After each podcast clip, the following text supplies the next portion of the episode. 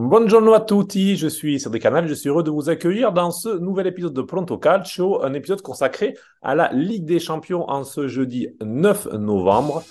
Je ne sais pas si le foot italien est riche ou pauvre, en tout cas, quelle confusion, on pourrait avoir quatre qualifiés pour les huitièmes de finale. C'est parti.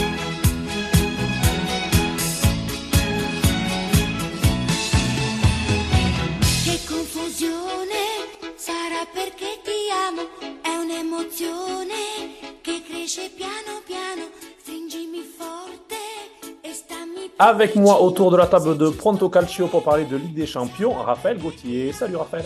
Salut les gars. Également avec nous Antoine Aiello. Salut Anto. Ciao à tous. Et avec nous Nicolas Wagner. Salut Nicolas. Salut Cédric, ciao à tutti.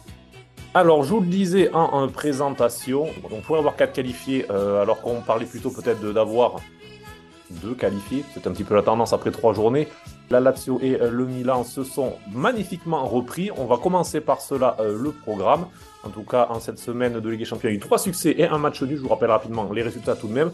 Avec euh, l'AC Milan qui s'est imposé 2 contre le PSG, la Lazio qui s'est imposé 1 à 0 contre Feyenoord, victoire de l'Inter 1 à 0 sur la pelouse de Salzbourg, qualification pour les Nerazzurri et le petit accro, même s'il ne devrait pas avoir beaucoup de conséquences au final, le Napoli qui a fait un partout à domicile contre l'Union Berlin. Euh, L'Union Berlin qui est resté sur 12 défaites et qui donc prend son premier point en Ligue des Champions cette saison. On va commencer par le euh, beau moment de cette euh, semaine particulièrement. C'est l'AC Milan qui a battu le PSG. Alors on a deux Rossoneri avec nous, Antoine Aiello et Raphaël Gauthier. Mais je vais commencer avec toi, Raph. Succès de 1. Alors il y avait tout ce qui était avant le match, notamment avec euh, le retour d'Onnarumma, il y a eu des tensions entre les supporters, il y a eu tout ça. On va surtout se concentrer sur, euh, sur le match et sur une équipe de l'AC Milan qui était dans une période difficile. On en a parlé dans les précédents podcasts, notamment de, championnat, c'est hum, avec ces, ces, matchs sans, sans victoire, ces quatre matchs sans victoire, euh, ça marquait de but aussi, c'était compliqué. Et là, on a retrouvé une équipe de l'AC Milan vraiment compacte, vraiment solidaire et qui a fait un gros match, un match européen. Ouais, totalement. C'est euh, c'est un Milan à, plusieurs visages qu'on voit ces dernières semaines. Entre la première mi-temps à Naples qui est très bonne et la fin du match qui est moins bonne, entre les, le match contre Udine qui est vraiment mauvais et euh, cette prestation livrée euh, à San Siro contre le PSG qui est un très bon match. au-delà de, au-delà de la forme au-delà de la dynamique, moi, ce que je veux vraiment surtout dire, c'est que Milan, Pioli, les joueurs, les, les supporters, tout, tout ce qui concerne l'AC Milan s'est rendu compte que ce match était peut-être euh, un moment charnière de la saison avec euh, avec une probable enfin probable non avec une possible qualification en Ligue des Champions qui passait par par une victoire avec une dynamique qui allait complètement changer si euh, Milan perdait ou si Milan gagnait. Si Milan perdait ça faisait cinq matchs sans défaite euh, matchs sans victoire. Ça faisait une une pression supplémentaire sur les joueurs sur l'entraîneur qui est selon certains, moi j'y pense, je crois pas trop, mais selon certains sur la sellette. Et au final, on a vu totalement l'inverse. On a vu un Milan qui était conquérant. On a vu un Milan qui, physiquement, tactiquement, a, battu Paris avec ses armes et avec mérite. Parce que même si Paris a deux, touche deux fois les poteaux et s'est créé des occasions, Milan s'est créé une multitude d'occasions. Il faut aussi le rappeler, euh, que ce soit les, les centres en retrait qui ont trouvé les joueurs du Milan, Loftus et Moussa, qui ont frappé euh, soit au-dessus, soit dans les bras de Donnarumma. On a Okafor qui, qui, fait une très belle frappe qui est détournée par Donnarumma. Théo Hernandez sur coup franc, pareil. Donnarumma qui est peut-être le meilleur parisien d'ailleurs euh, euh le, soir le soir du match. Donc, donc voilà, c'était une très belle prestation. On, on souligne les quand l'effectif est plus ou moins au complet, je vais dire plus ou moins parce qu'il manque quand même du monde, mais quand l'effectif est assez fourni et que tu peux faire rentrer des joueurs sur du banc, ça change quand même la donne. Love to il avait énormément manqué au match aller. On l'a vu, c'était le meilleur euh, joueur euh, sur le terrain euh, mardi soir, selon moi, avec Rafael Leao sans doute. Mais il a vraiment marché sur Ugarte. Il... A, fait un travail tactique gigantesque au milieu notamment, puisque il y avait beaucoup de, de marquage individuel qui a fonctionné. Avec Moussa sur Zaire avec Reinders qui prenait beaucoup euh, avec Calabria et Mbappé, puisqu'il jouait aussi dans la zone là. Et je l'ai dit, loftus qui montait assez haut sur le terrain, sur Ugarte, quasi en poste de numéro 10, mais numéro 10 plutôt défensif. Et au final, on a vu quasi que lui sur le terrain. Donc euh, voilà, je, soulignerai également la prestation d'Olivier Giroud, qui est un gigantesque joueur, que, tous les supporters du Milan adorent, puisqu'il est souvent là dans les grands rendez-vous. Il a 37 ans, il marque un but extraordinaire. Vous, vous l'avez tous vu, j'imagine, mais la tête en pleine lucarne sur Skriniar, il faut la mettre. C'est lui qui est à l'origine du premier but aussi. C'est euh, un joueur qui, déçoit presque jamais. Alors oui, parfois il passe à côté, mais dans l'implication, il joue quasi 90 minutes par match à 37 ans. Il est souvent là, il marque. Et, euh, c'était un super Milan que, j'ai apprécié regarder euh, mardi soir. Antoine, pour prolonger sur, sur cet AC Milan, effectivement, qui a gagné. Alors, Raphaël le disait, c'était presque 4-2-3 en quelque sorte, avec une sorte de, double pivot milieu de terrain avec, euh, avec euh, Moussa et Rangers et Loftucci qui était plus haut pour un petit peu s'adapter à ce. Alors, on sait, hein, Lucien qui a toujours ce milieu un petit peu en ce sorte de 4-4-2 en quelque sorte, avec une équipe et des milieux qui touchent peu le ballon. Donc, il a décidé de, de, les isoler, c'est les, deux milieux axiaux de, du PSG. Euh, on a vu une équipe peut-être moins suicidaire qu'au match aller. Non, j'ai trouvé une équipe de la Milan qui, qui, était moins dans ce pressing haut, un petit peu tout terrain, à essayer un petit peu d'asphyxier le PSG, qui au final ben, s'est fait piéger comme ça. Là, c'était une équipe, euh, je vais pas dire plus intelligente, je vais, pas, vais pas dire ça par rapport à ce qu'a fait Pioli, mais en tout cas, euh, beaucoup plus dans la gestion, et ça a marché. Il y a, je vais entrer un peu plus dans, le, dans, le, dans, la, dans l'analyse technico-tactique. Euh, en fait, Pioli, déjà, comme disait Raphaël, il a, à la place de faire un marquage euh, individuel défensif, en fait, il a fait un marquage individuel au milieu de terrain. Et ça a extrêmement bien marché. Et, et, comme tu viens de, de, dire, contrairement au match aller où Milan jouait très haut, sachant que bah, est quand même assez lent et c'est compliqué, et surtout que, que, PSG a des joueurs qui savent très très bien attaquer la profondeur, donc Mbappé, Colomboigny et Dembélé, qui étaient encore titulaires. En fait, Milan a juste descendu son, bloc mais en descendant le bloc, en, en, fermant les espaces, ça a aussi permis d'ouvrir les espaces à Léao. Il y a eu du coup 50 mètres en permanence avec Théo pour pouvoir euh, faire sa spécialité, quoi. Comme dans l'Italie, euh, les gazades, ça veut dire euh, déborder, euh, dribbler, provoquer. D'ailleurs, Hakimi a complètement sombré face à Léao. Déjà au match aller, Léao avait fait des belles choses sur Hakimi. Et là, du coup, ça a complètement ouvert. Donc, si, c'était un match qui était plus intelligent, plus adapté, et encore plus quand, euh, quand le Milan a dominé, parce qu'on a entendu Marquinhos analysait le match, dire oui, c'est les co-italiens savent très bien défendre. Moi, j'ai vu le Milan même à 2-1 essayer d'attaquer. D'ailleurs, comme vient de dire Raphaël, Okafor aurait pu marquer aussi. Donc non, c'est juste que c'est une tactique qui a très bien fonctionné, où Milan a su appuyer sur les points faibles du PSG et sur ses points forts. Et on a vu Loftus-Cheek qui a fait du, coast-to-coast d'une manière euh, incroyable. Il a, sur ce match-là, Loftus-Cheek, je pense c'est son meilleur match avec le Milan depuis qu'il est arrivé, il a, il a littéralement, euh, désolé de dire ça, il a bouffé le milieu du PSG. Il les a massacrés. Il y a une remise en question qui était intelligente. Il y a eu aussi un esprit de groupe. Je sais que mon compère Wagner n'est pas fan de Léao, mais quand on voit Léao le match qu'il a, qu'il a fait en dehors du but, les retours défensifs ont été faits, étaient incroyables. Calabria, qui dans tous les grands matchs pour l'instant est au rendez-vous aussi, a bien fermé Mbappé, qui est quand même le troisième du Ballon d'Or. Une prestation euh, XXL j'ajouterais, Raphaël pour aussi en parler, on parle même, pas du, du tifo. Le San Siro était en ébullition, il y a eu vraiment euh, tous les ingrédients d'une grande soirée Ligue des Champions. Alors, euh, Nicolas, avant de, terminer avec un, dernier mot de Raphaël sur, sur ce match et sur l'ambiance, euh, Nicolas, alors Léao, forcément, il y a eu le débat il y a quelques semaines qui a fait pas mal réagir sur Léao est-il top 5 mondial, un débat entre, entre Anto et toi. Euh, là, on a vu un Léo, c'est vrai, de très très haut niveau. On peut se demander pourquoi est-ce qu'il n'est pas plus régulièrement. Je pense que ce sera, ça ton argument. En tout cas, voir Léo et Giroud, ça, le, Raphaël le disait, alors c'est pas top 5 mondial, euh, Giroud, mais c'est un joueur tellement fiable, tellement important collectivement. Mais euh, voilà, ce duo-là, encore une fois, qui porte, qui porte l'AC Milan. Faut rappeler aussi que l'AC Milan resté sur 5 matchs des Champions sans but. Donc ça a, dû, faire beaucoup de bien aussi de l'égalisation. Je pense qu'être mené 1 à 0 à domicile, se dire, voilà, je pense que le, le, le 1-1 vraiment a dû mentalement être un vrai déclic. Mais euh, Nicolas, voilà, sur, les AO et sur ce match. Écoute, tu lis en moi comme dans un livre ouvert. Euh, c'est Léao euh, a fait un vrai match de top 5 mondial pour le coup là il n'y a pas de doute et euh, je, souligne le, le, fait comme disait Antoine qu'il ait fait les efforts notamment les efforts défensifs parce qu'effectivement il est revenu on l'a vu plusieurs fois euh, concéder euh, des corners, euh, se battre sur le côté pour éviter les centres de son latéral. Et ça fait du bien. Au-delà de ça, je voudrais aussi souligner le très bon pronostic de notre collègue Antoine Aiello, qui avait pronostiqué la, victoire du Milan. Il avait dit que Milan ne perdrait pas contre Paris, donc faut quand même le, souligner et, lui rendre honneur. J'ai dit, qu'on gagnerait. Pas dit qu'on gagnerait contre Paris. Oui, voilà, que tu gagnerais, pardon. Et autant pour moi. Et, donc oui, pour revenir plus au match, effectivement, on a vu euh, un, Milan qui, était certainement au pied du mur euh, et qui a très bien réagi. Je pense que l'égalisation rapide de Léao euh, fait du bien, parce que ça leur a permis de pas douter et après de, reprendre le match par le bon bout. surtout que la, l'ouverture du score de, PSG était un peu sur leur première occasion, donc c'était pas forcément après un, gros temps fort. Euh, j'ai bien aimé aussi le, gros travail de Reinders avec Calabria pour euh, fermer Mbappé. Euh, souvent, il y avait une prise à deux et ça a été un, gros travail. Calabria qui a souvent été décrié pour ne pas tenir au-delà de, 60 minutes, a fait un match plein et un vrai match de, capitaine. Mais voilà, au-delà de, toutes les individualités, c'est un gros travail collectif.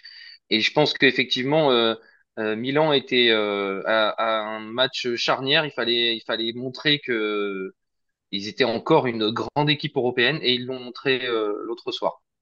Raphaël, pour terminer sur l'AC Milan et ce succès de 1 Oui, deux petites choses à ajouter, mais tout le monde a été très complet, donc je vais faire court. La première, c'était simplement pour souligner que le football, ça se joue pas forcément avec une, une théorie qui marche à tous les coups. Et je donne l'exemple de ces deux derniers matchs du Milan qui, euh, a vu jouer Milan contre Udine samedi avec 73% de possession et qui a perdu le match euh, en étant très, euh, en, ayant assez mal joué. Et, et, contre Paris, ils ont eu 30% de possession et ils ont, ils ont extrêmement bien joué.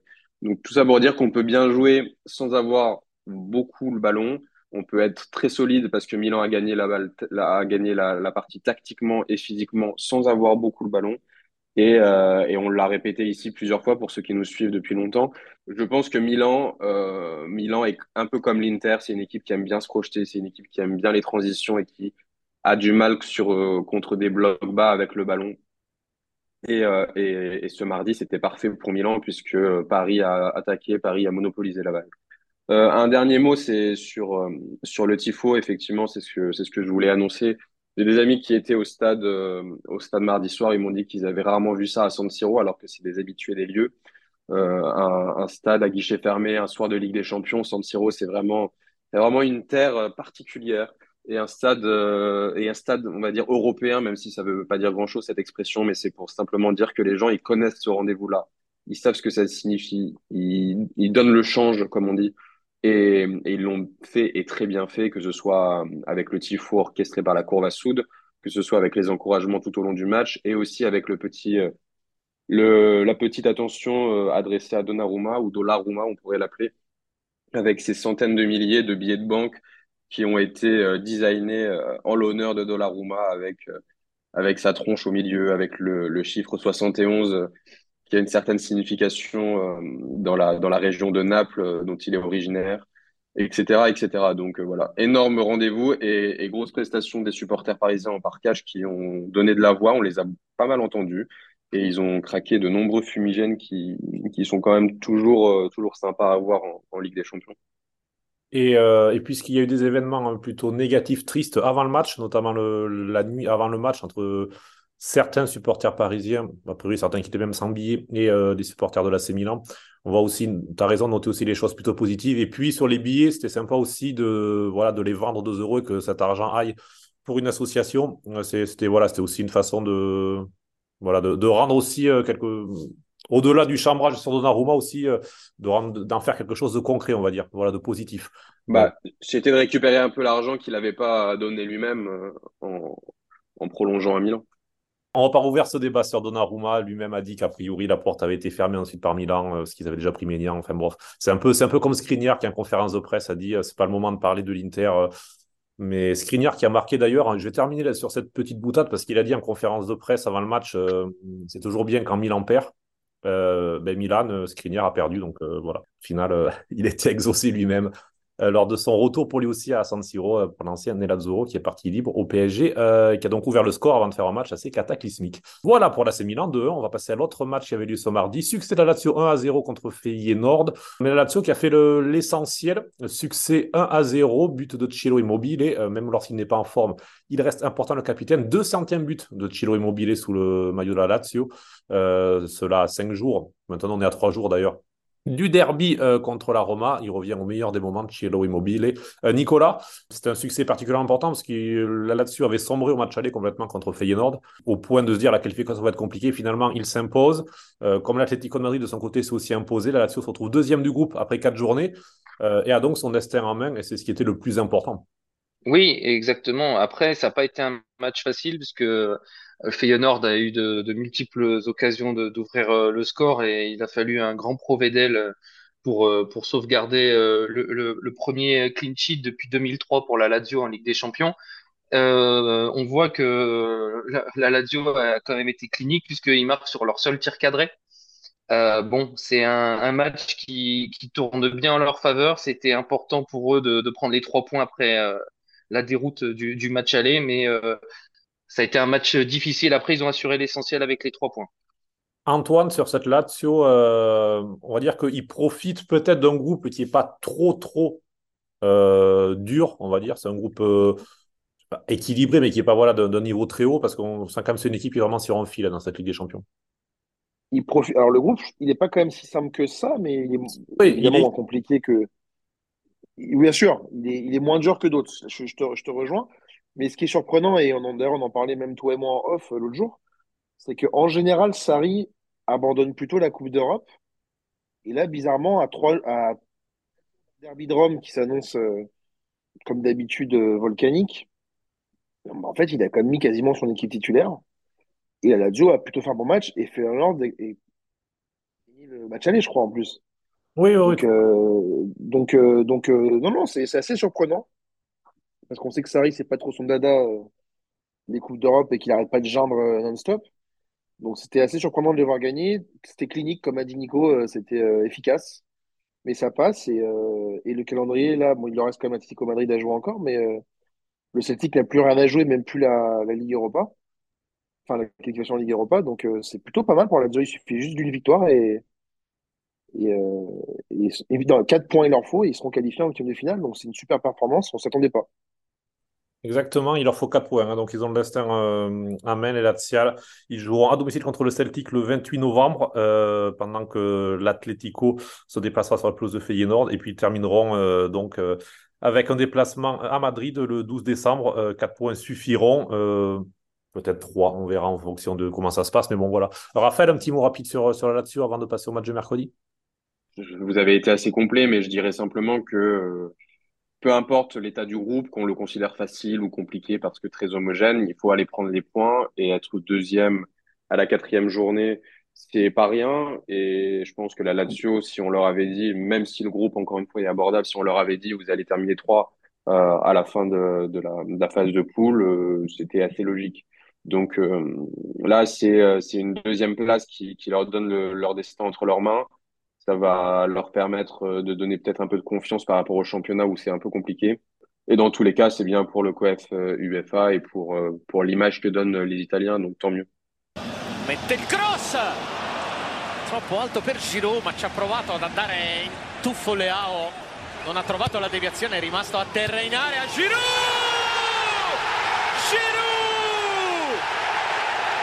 Stacco imperioso!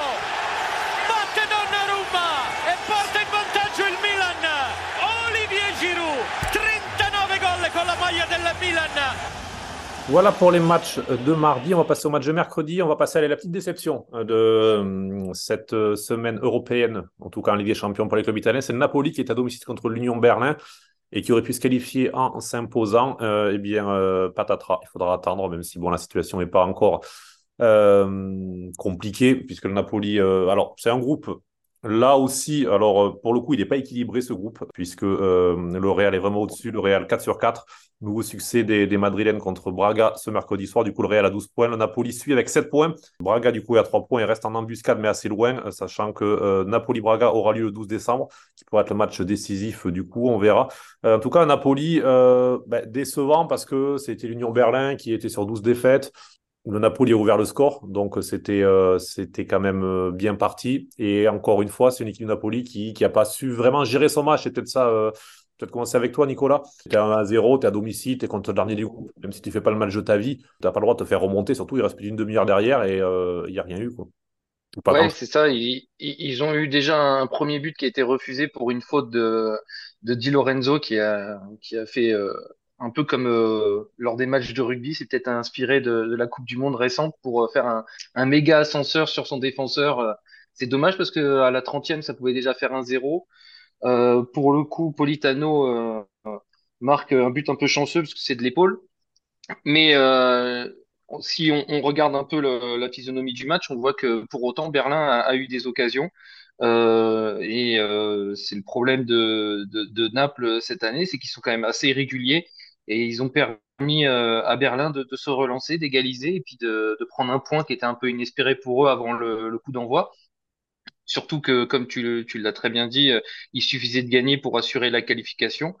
Mais je pense que le Napoli de, Garcia est encore euh, pas terminé, que je ne sais pas d'ailleurs si ça sera peut-être un jour terminé.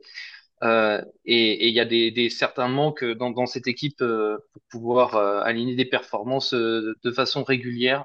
Et là, clairement, c'est un, peu le cas. C'était trois points faciles qui, ouvraient, qui, tendaient au, bras de, des Napolitains. Ça n'a pas été le cas. Raphaël, surtout que le parcours du Napoli, c'était déjà des succès à l'extérieur sur la pelouse de l'Union Berlin et de Braga qui avait été, on peut dire, chanceux dans le sens que c'était vraiment un ric-rac, c'était des matchs pas maîtrisés, donc euh, c'est là-dessus, c'est vraiment c'est, une équipe qui, euh, oui, bon, la situation est bonne dans le groupe, mais euh, voilà, qui est pas rassurante, vraiment. Non, pas du tout. Et, et, comme, comme l'a bien dit Nico, c'est une équipe qui aurait pu en plus maîtriser le match et qui s'est qui s'est enfoncée dans un espèce de bourbier et qui s'est rendu la tâche très compliquée. Ils ont ils ont parfois subi des choses qui n'étaient pas possibles de, de subir. L'année dernière, on les a vus très bons défensivement. Cette année, là, ils prennent un but. Il faut aller voir le but. Hein. A une contre-attaque qui est assez lente, une, une, balle qui est frappée, le gardien repousse dans les pieds de l'attaquant adverse. Il n'y a pas un Napolitain à, à 5 mètres. C'est pas normal de prendre ce genre de but. Après, il se crée comme d'habitude souvent des occasions. Mais on voit que l'absence d'Ossimène, elle est coûteuse puisque il ne marque qu'un but alors qu'ils ont vraiment une, une, ils ont 27 tirs. Voilà, j'ai, la fiche tous les Ils ont 27 tirs, marqué qu'un seul but contre Union Berlin qui, est un peu à la ramasse. C'est dommage. Après, ils ont la chance d'être dans un groupe où normalement les deux premiers sont assez connus. Euh, ce sera sûrement le Real et Naples, vu que le Real a 12 points, Naples a 7 points et Braga n'a seulement que 3 points, donc 4 points d'écart. En deux journées, c'est plié. Et je pense que la première place s'est pliée aussi. Donc, euh, c'était un match, je vais pas dire pour du beurre, parce qu'il fallait faire le taf, il fallait pas perdre, surtout ce qu'ils ont fait. Donc, euh, après la manière, voilà, c'est sûr que c'est un Napoli, on vous l'écoutait depuis le début de saison, on en parle. C'est un Napoli qui déçoit dans le jeu. Peut-être que le changement d'entraîneur, peut-être que le fait d'avoir gagné le Scudetto, ça, fait retomber un peu une pression et une envie.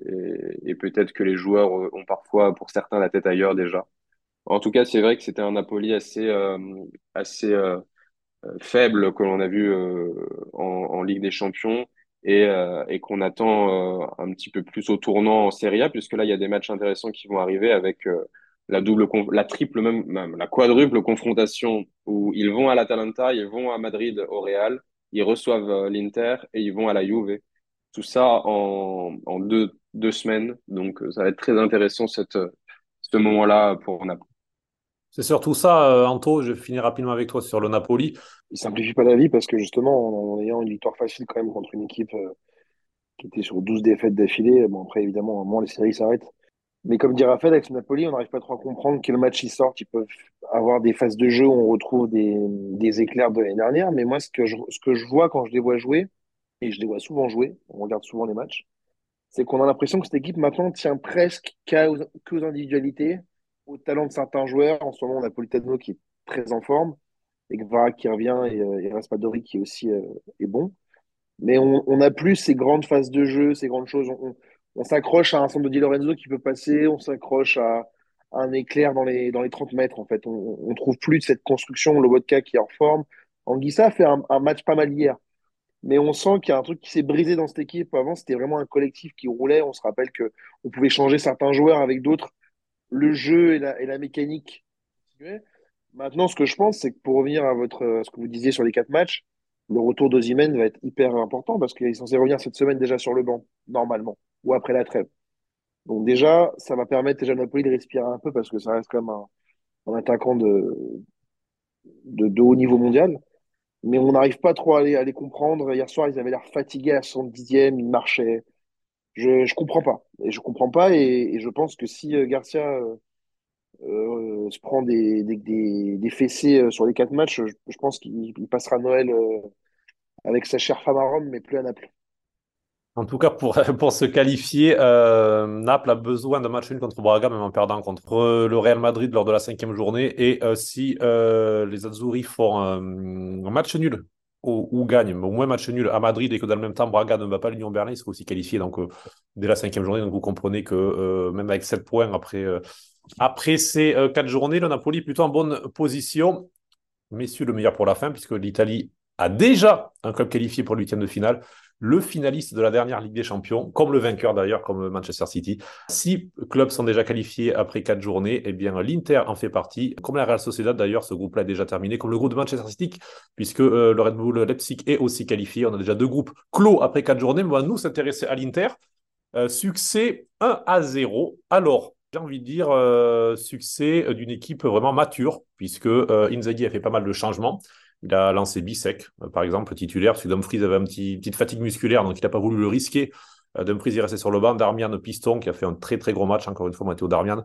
Je, ne cesserai de, louer ses qualités, euh, vraiment euh, joueur très important. Mais donc Bisek, euh, Bisek a fait une bonne mi-temps d'ailleurs. Il fait une seule erreur, il prend un carton jaune, et vous connaissez la règle d'Inzaghi. Tu es averti, tu sors. Voilà, il est sorti la mi-temps, remplacé par De qui était bon d'ailleurs en axial droit. Voilà, Bisek pour sa première titularisation, le jeune défenseur allemand a, a, été plutôt convaincant. Pour le reste, match euh, maîtrisé, Sommer qui a fait quelques arrêts, mais rien de bien compliqué. Une équipe qui était plutôt dans la maîtrise. Pour mi-temps, Fratesi a la plus grosse occasion, euh, mais il a mis au-dessus sur un service Alexis. Il est au point de penalty, c'est quasiment un penalty en fait.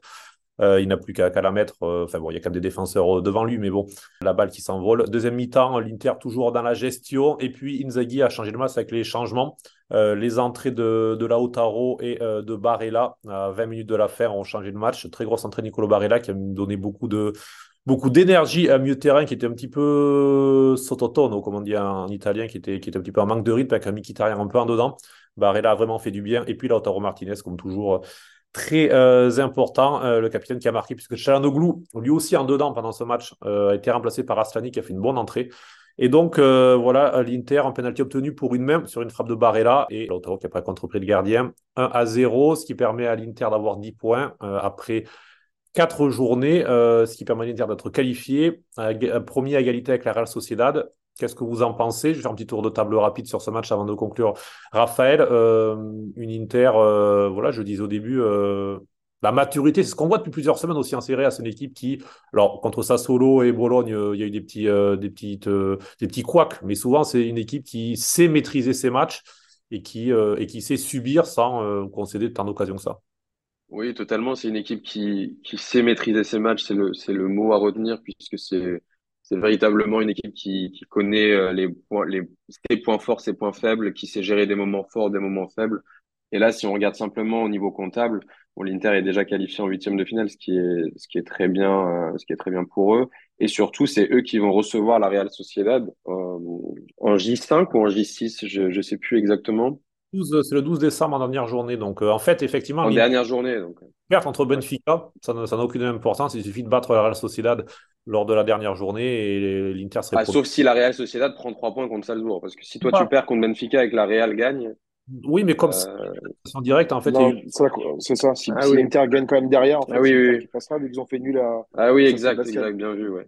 Donc euh, non, il suffit de Benfica potentiellement, et comme le match exact, ouais. et de Napoli, je pense pas qu'Inzaghi le fasse, mais potentiellement tu peux y aller en faisant jouer euh, Stabile en défense, Odero dans les buts, Arnauto ouais. enfin, tu euh, classes. Mm. Non, vous avez raison. Vous avez raison là-dessus, effectivement. Je pense que c'est un calendrier qui est pas mal pour l'Inter avec la réception de la Real Sociedad, sachant que c'est un moment où, où, il y aura beaucoup de matchs importants en Serie A pour l'Inter. C'est euh, une Inter qui a convaincu globalement en, en, Ligue des Champions. Alors, ils ont parfois joué petit bras, ils ont marqué que 5 buts en 4 matchs. Ils ont fait ce qu'il fallait comme d'habitude, ils ont géré. Voilà, je vais pas me répéter, mais c'est une équipe qui sait gérer ce genre de match. Ils ont marqué en fin de match, mais ils se sont jamais euh, affolés. Et euh, Lautaro Martinez, encore lui, qui, qui par son sang-froid transforme à la 80, 85e un péno qui qui est pas évident parce que si tu gagnes pas le match là, enfin la fin de la fin de la, la saison Ligue des Champions en poule, c'est c'est compliqué. Après encore une fois avec l'Inter, c'est c'est super. Il faudra simplement voir sur le long terme comment avec les blessures parce qu'il y en aura malheureusement pour eux en tout cas, il y en aura et, à voir comment euh, comment ils gèrent ça sachant qu'ils vont jouer euh, progressivement la Juve, ils vont jouer à Benfica, ensuite ils jouent euh, le Napoli. Euh, donc voilà, c'est et puis la Real Sociedad dans pas très longtemps. Mais belle euh, belle performance. Il y aura trois matchs à l'extérieur au retour de la trêve internationale pour, euh, pour l'Inter, trois déplacements, donc Turin, Lisbonne et, Naples. Donc là aussi, c'était important pour cela de, déjà assurer la qualification. Antoine, alors groupe difficile ou pas? Parce que Lautaro Martinez qui a marqué 14 buts en 15 matchs cette saison, toute compétition confondue, a dit que c'est un groupe très difficile. Moi, je le rejoins dans le côté équilibré parce que la Real Sociedad, on le voit, sûrement des quatrièmes chapeaux c'est sûrement l'équipe euh, la plus forte au final parce que c'est. Enfin, là, elle, a mis un 3. Alors, je vous conseille la première mi-temps de Real Sociedad de Benfica. Euh, Benfica qui, a, qui, qui, s'est présenté avec ses titulaires, mais dans un 3-4-3 assez euh, suicidaire. Et a pris trois buts en une demi-heure, a concédé un penalty. Il y a eu un but refusé euh, à la VAR pour une main un peu litigieuse. Après 30 minutes, ça peut faire 5-0 Real Sociedad, vraiment assez incroyable.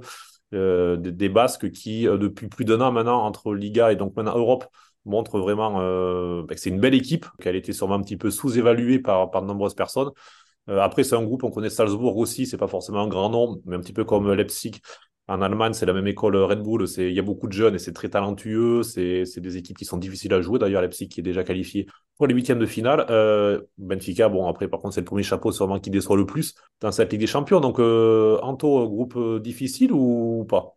C'est vrai, j'ai mis ça parce que hier soir, je t'ai envoyé le, le screenshot de Lotaro qui dit. Alors, moi, ce qu'il dit, c'est il a, il a dit en italien, il a utilisé un superlatif, il a dit gruppo difficilissimo. C'est très difficile. Non, c'est pas un groupe très difficile. Ça, faut pas dire n'importe quoi. Dans le, dans chapeau 1, Benfica, c'était pas l'équipe la, plus forte. Et euh, vu que l'Inter est si forte, etc., l'an dernier, Milan a eu Salzbourg, ils sont pris 4-1. Ils sont pris une autre cacahuète. Donc, euh, donc non, c'est pas un groupe très difficile. Là où je te rejoins, et comme dit Raphaël, c'est qu'en Ligue des Champions, il faut gagner les matchs. Quand une équipe est dans les des champions, c'est une équipe qui a des atouts, qui mérite d'y être. C'est la condition la plus difficile. Moi, j'enlève rien au de l'Inter. Quand tu es vice-champion d'Europe, jouer Strasbourg, Benfica et la Sociedad, c'est pas très difficile. C'est, je pense que la Lazio ou le Milan ont un groupe beaucoup plus difficile que l'Inter. C'est juste ça que je, que je mettais en pointillé. Il faut pas non plus euh, euh, mettre sur un, un piédestal que l'Inter soit, soit déjà à 10 points et euh, deuxième ex dans ce groupe-là. La Sociedad, c'est pas le Real Madrid. Benfica, c'est un, même si en dernier, ils ont, ils ont fait une bonne saison, cette année, c'est une catastrophe. D'ailleurs, tu viens de le dire, ils sont à quatre défaites, ils sont à zéro point et un but marqué. Et, euh, et, Salzbourg, c'est pas Leipzig, c'est la succursale. C'est un club autrichien. Donc c'est juste là où moi je veux dire, c'est pas un groupe difficilissimo. C'est un groupe de des champions. Comme tous, il faut se qualifier.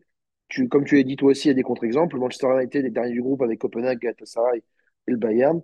Donc tous les matchs sont difficiles. Et je te l'accorde. D'ailleurs, comme tu l'as dit, à San Sébastien où tu étais, l'Inter s'est quand même fait balader 70 minutes. Et contre Strasbourg, match aller à San Siro, ça n'a pas été si simple que ça. Mais c'est pas un groupe très difficile. C'est un groupe de des champions qui est abordable et où ils sont à leur place, selon moi. Je vais faire un petit point euh, argent euh, et qualification euh, donc en dehors, puisque L'Inter est donc déjà qualifié, je le disais. Ça faisait plus de, de 20 ans que c'est pas arrivé à l'Inter de se qualifier après quatre journées. C'était 2004-2005 de mémoire. Et surtout, ça permet à l'Inter donc d'être qualifié pour le mondial des clubs. c'est ce qui est aussi important puisque ça va apporter beaucoup, beaucoup d'argent en juin 2025. on se perd un petit peu entre les Coupes du Monde, les Euros, les mondiales des clubs maintenant qui ont lieu en juin. Mais voilà, ce, maxi mondial des clubs Euh, donc avec 12 équipes européennes et parmi les 12, il y aura l'Inter puisque c'est deux italiennes au maximum et l'Inter a déjà assuré sa place. L'autre place italienne, euh, s'il y a deux italiens, devrait se jouer entre la Juve et euh, le Napoli, voire le Milan en fonction des parcours européens cette saison. La Juve n'a pas de parcours européen, mais un petit peu d'avance sur, le Napoli et le Milan, donc on verra comment ça se terminera. Mais bon, c'est surtout ça, c'est on voit une équipe de l'Inter qui progresse saison après saison, là qualifiée après quatre journées, qui s'assure la place en mondial des clubs, qui se réinstalle un petit peu où elle était il y a, il y a 10, 15, 20 ans. Qu'est-ce que tu en penses, Nicolas?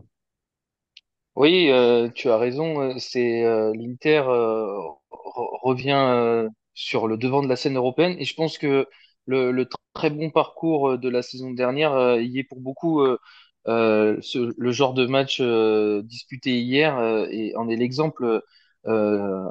aussi bien Raphaël qu'Antoine ont, ont, tout bien déjà décrypté. c'était un match à gagner, c'était un genre de match piège. Et pour autant, ça a été maîtrisé, ça a été gagné. Ça aurait pu être gagné un peu plus largement si Fratesi avait pas envoyé aussi un, un drop au-dessus de la barre sur la merveilleuse passe d'Alexis Sanchez.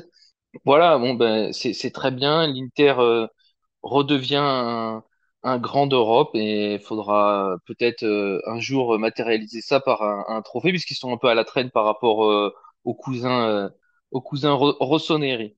Bon, ça, c'est le, chemin est encore long et on verra. Mais en tout cas, dernier mot, parce qu'on n'a pas parlé de lui, mais dans la lignée de ses dernières prestations, Marcus Thuram, qui a fait un match assez monstrueux encore une fois, qui notamment à 1 à 0, à deux ou trois reprises, a, fait, fait, fait, des actions assez incroyables, ou des protections de balles, des courses, des pressings. Enfin, voilà, c'est un joueur euh, complet vraiment. Voilà, il confirme semaine après semaine son intégration rapide et surtout le côté très utile qu'il a tactiquement dans ce 3-5-2, attaquant de pointe, mais qui sait aussi revenir euh, au milieu de terrain pour défendre, qui sait s'écarter euh, sur l'aile quand il le faut, comme, il était dans son ancien poste. Donc vraiment gros gros match de Marcus Thuram, qui selon moi était, a été l'homme du match, même si c'est Lautaro qui a eu le trophée. Mais bon, il a joué 20 minutes et mis un penalty. Bon, après, il fait un gros match. Lautaro, il, il fait aussi une transversale sur une tête sur, euh, sur un centre de Bastoni qui, euh, Bastoni qui était capitaine pour la première fois de, de sa carrière. Petite parenthèse. Mais enfin, voilà, un gros match de Lautaro. Mais pour moi, Thuram est l'homme du match, euh, suivi par, par Darmian. Bref, l'Inter est qualifié. Dernier mot avant de se quitter, messieurs. Dernière question rapidement. la même question qu'on avait fait, Nico, lors du, du débrief il y, il y, a, deux semaines. Selon vous, combien de qualifiés? Bon, un, c'est sûr, mais il y en aura deux, trois ou quatre à la fin de, de, cette phase de groupe. Euh, donc, combien d'Italiens huitième de finale Anto? Ils vont tous se qualifier. Waouh, 4 sur 4. Je crois que tu étais à 2, tu passes à 4. Et, l'Inter sera première du groupe. Et euh, tous les autres passeront sûrement deuxième, mais euh, ils vont tous se qualifier. c'est très très bien ce qui se passe pour le, pour coefficient. Et toi, Nico? Moi, je pense qu'il n'y en aura que 3.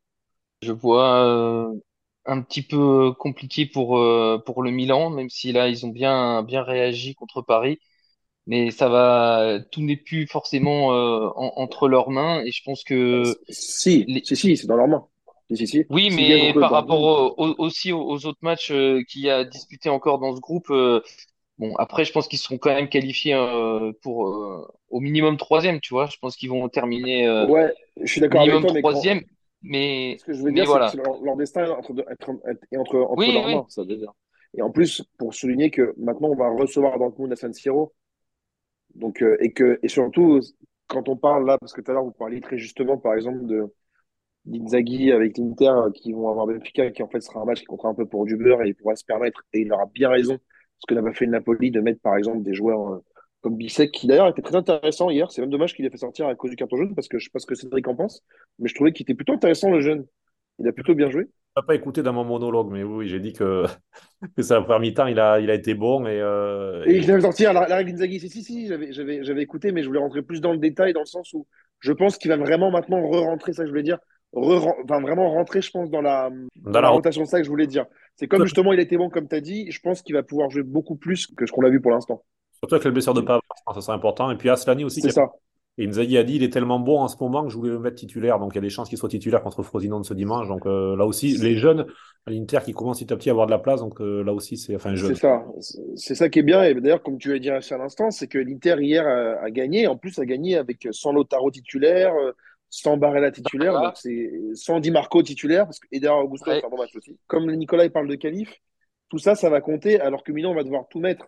Et euh... Exactement. C'est ce qui me fait mettre une petite réserve sur Milan. Ça. Après, Après s'il y a 4 sur 4, j'en serai le premier content. Hein. Non, ça, ça, de dire là. Ça- ah, tu- là, tu te fous de la gueule de nos auditeurs. Arrête, Nicolas, c'est pas vrai ce que tu dis. Pas du tout. Non, ça c'est ce que tu essayes de faire croire à nos auditeurs, comme quoi je serais euh, focalisé sur euh, un seul des deux clubs de Milan, mais pas du tout. Moi, je suis En pour cas, les victoires italiennes. en tout cas, Milan peut profiter, parce qu'on parlait calendrier avec Cédric à l'instant et toi et Raphaël, c'est que le fait de recevoir Dortmund, que si de toute façon Milan gagne contre Dortmund, Newcastle n'aura même pas la troisième place à jouer. Parce que je vois pas Newcastle faire un résultat au Parc des Princes, sachant que là, le PSG est deuxième. Donc, de toute façon, on va dire que les choses se tournent quand même un peu à un avantage. Il faut, il faudra que Milan sache tirer avantage pour pas avoir à jouer la qualif, par exemple, à Newcastle. Et ça va dépendre des matchs euh, de Milan. S'ils font des matchs comme contre le PSG, contre Dortmund, euh, effectivement, là, je pense qu'ils vont plutôt se qualifier. Mais si on voit le Milan des trois premières journées où ils n'arrivaient pas à marquer et qu'il leur a fallu euh, sûr. attendre 500 minutes pour marquer un but, là, ça va être un peu plus compliqué. Je te dis, c'est juste ça qui me fait mettre une petite réserve sur, euh, sur la qualif du Milan. On verra, mais effectivement, euh, le Milan qui, euh, qui recevra le Borussia Dortmund et qui, en cas de, de victoire, serait donc avant la dernière journée dans les deux premières places. Euh, donc, eh bien, euh, ensuite, euh, devrait conclure contre Newcastle. Ça dépendra aussi, bien sûr, du, du match entre le PSG et Newcastle dans le même temps. Euh, moi, je vais terminer rapidement. Je vais dire 3 sur 4. La Lazio, je sais pas, je, je, je la sens moyen. Je les vois finir troisième du groupe, forcément, mais pas. Voilà, je vois plutôt ça. J'espère me tromper, mais pour l'Inter, c'est fait. Le Napoli, c'est fait, on peut dire, euh, à 99%. Et puis Milan, je pense qu'en en battant le Borussia, fera un grand pas. Et je pense qu'ils en sont capables parce que le Borussia, c'est quand même une équipe euh, qui, cette saison, est prenable. On le voit aussi en Bundesliga qui, est- qui est assez fébrile. Bref, on verra. On aura l'occasion, bien sûr, d'en reparler. Antoine Aïlo, Nicolas Wagner, Raphaël Gauthier, merci beaucoup. Ciao, ciao, ciao. Et puis, Merci à toi. Je rappelle d'ailleurs que Nicolas a fait une petite euh, chronique série C. N'hésitez pas à aller l'écouter si vous voulez savoir un petit peu tout ce qui s'est passé ces dernières semaines en série C. Avoir un point complet sur les trois groupes, sur les classements, qui, euh, qui jouent la montée, qui est en difficulté. Puis euh, d'autres rendez-vous arriveront sur la série A, sur la série B, euh, notamment dans les semaines à venir ou encore sur la nationale, puisqu'il y a une trêve internationale qui arrive dans quelques jours. Et la série C avec un focus sur Catane qui va bientôt arriver. Mais là, ce sera tous les deux, Anto, Anto et toi, Nico. Vous aurez On le prépare, En on, duo. on le prépare, on va aller ensemble voir un match à Catane avec Nicolas euh, en amoureux. Je vais faire bien de la Avec plaisir. à Cédric Canalé. avec des arancini ou des arancine, du coup? Alors, on a de Catane, c'est euh, Arancino, Arancini. On n'est pas à Palerme chez nous. Donc, Nous, vous- dans la vraie Sicile. c'est masculin, c'est ça pour vous. la- la- cette boule de riz est masculine. C'est ça, cette- voilà, voilà. Cette boule de riz est masculine. Voilà. Et à Palerme, elle est féminine. Voilà. Vous savez tout. euh, Je pense que là, on peut conclure. On n'ira pas plus loin parce qu'on a même fait un petit peu de gastronomie. On devrait plus souvent d'ailleurs. Bon bon week-end de série à tous. Euh, puis on se retrouve très vite sur Planto Calcio. Ciao, ciao. Ciao, nuit.